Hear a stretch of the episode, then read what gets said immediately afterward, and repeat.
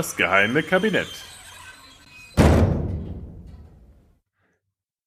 Hallo und herzlich willkommen zu einer neuen Ausgabe vom geheimen Kabinett. An dem Ort, wo alles landet, was unsere Schulgeschichtsbücher uns bislang verschwiegen haben. Heute zur Brust genommen, Liebfrauenmilch und andere Flüssigkeiten. Was Skurrilität angeht, sind mittelalterliche Heiligenlegenden ja immer eine gute Quelle.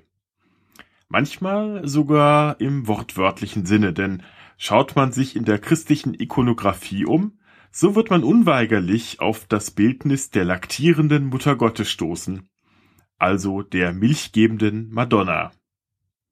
Ja quasi als Gegenstück zu den Blutstrahlen, die vom gekreuzigten Jesus auf die Gläubigen herabfließen.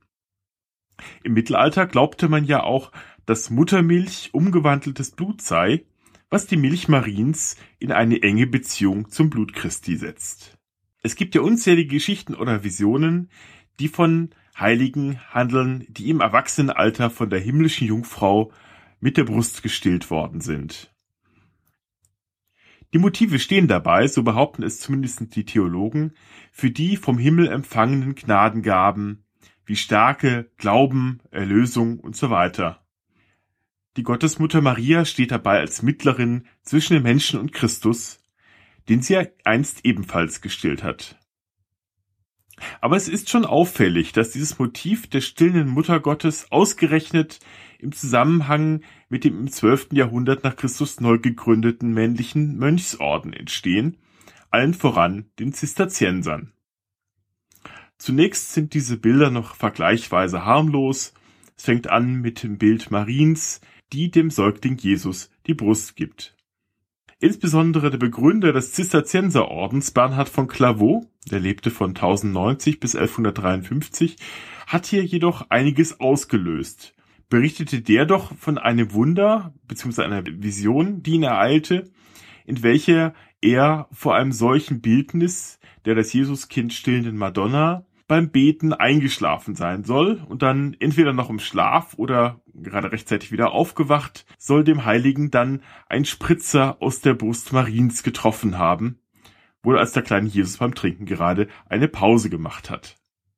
In manchen Versionen soll Maria sogar ein bisschen nachgeholfen haben, was erklärt, warum in manchen Abbildungen der Milchstrahl geradezu unglaubliche Distanzen zurückgelegt hat.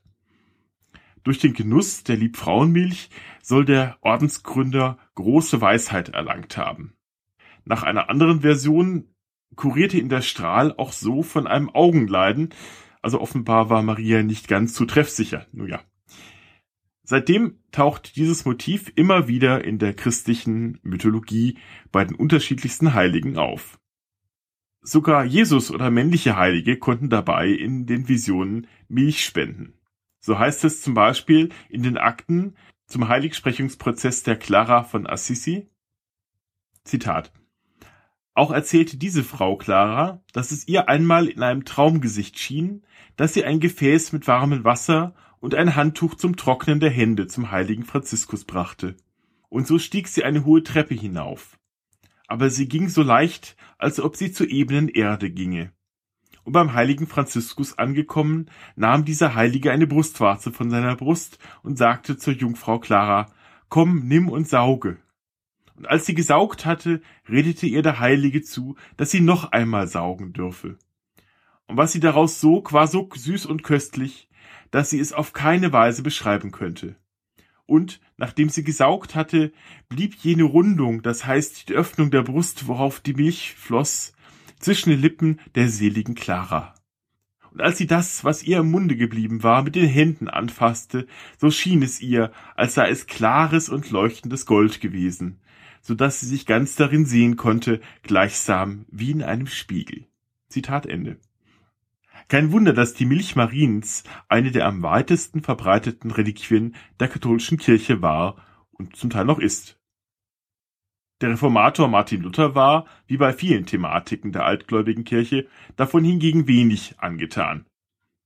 Zitat, ach, was haben wir der Marien Küsse gegeben, aber ich mag Marien Brüste noch Milch nicht, denn sie hat mich nicht erlöset noch selig gemacht. Zitat Ende. Vermutlich geht das Motiv jedoch schon auf antike Vorbilder zurück. Schon in der griechisch-römischen Sagenwelt gibt es ja das Motiv der stillenden Hera, die dem Her Herakles die Brust gibt und beim Verschütten der Milch die Milchstraße entstehen lässt. Der lateinische Schriftsteller und Autor während der Zeit des Kaiser Tiberius mit Namen Valerius Maximus hatte um 30 nach Christus eine Sammlung historischer Anekdoten, die sogenannten Facta Dicta Memorabilia herausgegeben, in der unter anderem das Schicksal des Philosophen Cimon wiedergibt, der zum Tod durch Verhungern verurteilt worden war. Seine Tochter wurde gestattet, ihn im Gefängnis zu besuchen, und da sie ihm keine Nahrung mitbringen durfte, hielt sie ihm am Leben, indem sie ihm heimlich die Brust gab.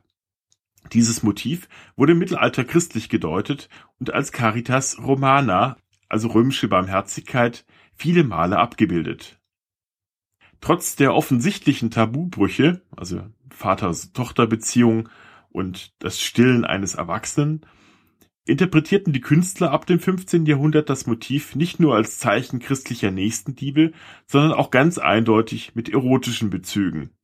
Beispielsweise Hans Sebald Beham oder später Peter Paul Rubens oder Lorenzo Pasinelli. Muttermilch von nicht heiligen Brüsten galt darüber hinaus als ideale Ernährung für Alte und Schwache, da sie doch alle Nährstoffe enthalte, die zuvor die Mutter zu sich genommen habe und leicht verdaulich sei. So etwa der italienische Humanist und Bibliothekar Bartolomeo Platina, der 1421 bis 1481 lebte. Dieser empfahl hierfür eine gesunde und junge und gut aussehende Frau mit gesunder Gesichtsfarbe, und diese solle die Milch direkt aus der Quelle verabreichen. Beim sterbenden Papst Innozenz VIII. scheint man 1492 seinem Ratschlag gefolgt zu sein, als man den siechen Kirchenfürsten mittels dieses Elixiers wieder aufpäppeln wollte. Ob das wirklich so passiert ist, ist zumindest fraglich, da man gleichzeitig behauptete, dass nach der Anweisung seines jüdischen Arztes, man bemerke den latenten Antisemitismus in dieser Geschichte, auch mit dem Blut dreier junger Knaben versucht worden sei, dies zu erreichen, und diese hätten diese Prozedur nicht überlebt. Da aber Innozenz ohnehin als sehr unbeliebt beim Volk und selbstsüchtig galt, könnte man da später auch einiges hinzugedichtet haben.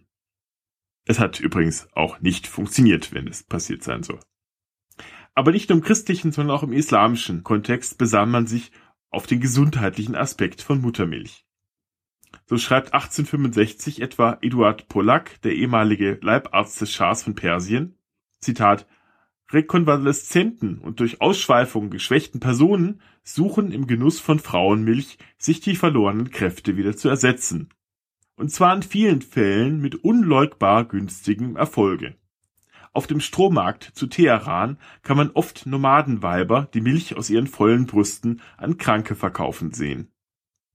Neuerdings hat hier der Genuss von Muttermilch im Erwachsenenalter übrigens weniger eine gesundheitliche als vielmehr eine rechtliche Konnotation. Vor wenigen Jahren sorgte in Ägypten eine Fatwa eines islamischen Rechtsgelehrten namens Dr. Izzat Atiyah von der Al-Azhar-Universität in Kairo für Aufsehen, der das Problem lösen sollte, wie eine gemeinsame Büronutzung eines Mannes mit einer Frau rechtlich zu klären sei. Zur Erklärung nach strenger Auslegung des islamischen Rechts dürfen nicht verwandte Männer und Frauen nicht in einem Raum alleine zusammen sein, was im modernen Arbeitsalltag aber auf etliche praktische Hindernisse stoßen lässt. Dr. Atiyah hatte hierfür eine einfache Lösung. Der Mann soll einfach von seiner Kollegin gestillt werden. Zitat Der Stillvergang für den Erwachsenen beinhaltet das fünfmalige Säugen. Dazu ist der gemeinsame Aufenthalt in einem geschlossenen Raum erlaubt. Das Stillen muss schriftlich dokumentiert werden, danach darf sich die Frau vor diesem Mann unverschleiert zeigen. Und weiter? Der erwachsene Mann muss direkt von der Brust trinken, andere Methoden, wie die Milch in einem Behältnis zu übergeben, sind weniger günstig. Zitat Ende. Diese Lösung kam aber nur mittelprächtig an. Die Medien schimpften auf, die Sache kam sogar vor das ägyptische Parlament. Dr. Ayat wurde ohne Recht auf Widerruf suspendiert. Schade. Wäre doch eigentlich eine logische Lösung des Konfliktes gewesen, die sogar in den heiligen Schriften der Sunniten eine Rolle spielt, da der Prophet darin eine ähnliche Lösung für einen Aufenthalt eines nicht verwandten jungen Mannes im Haus einer Frau vorschlägt. Durch das Stillen ergibt sich nach islamischem Recht zwischen den Beteiligten eine sogenannte Milchsverwandtschaft, die den gemeinsamen Aufenthalt beider in einem Raum legitimiert. Die Frau darf dann sogar unverschleiert sein. Milchverwandten ist es aber andererseits streng verboten, einander zu heiraten. Und diese Idee gibt es nicht nur im islamischen Raum. Dieses Heiratsverbot war etwa auch im Kaukasus und bei einigen Völkern im Hindukusch weit verbreitet. Dort bestrafte man etwa ein unverheiratetes Paar, das man in flagranti erwischt hatte, damit, dass der Mann von der Brust der Frau trinken musste. So waren beide mit einem lebenslangen Eheverbot belegt und durch die nun eingetretene Verwandtschaft verhinderte man zudem Racheakte der Familien untereinander. Übrigens, nur zur Klärung, bei der in den hiesigen Supermärkten erhältlichen Liebfrauenmilch handelt es sich, anders als der Name vielleicht vermuten lässt, um einen lieblichen Weißwein. Welche Folgen der Genuss hiervon hat, muss jeder für sich herausfinden. Na dann, Prost!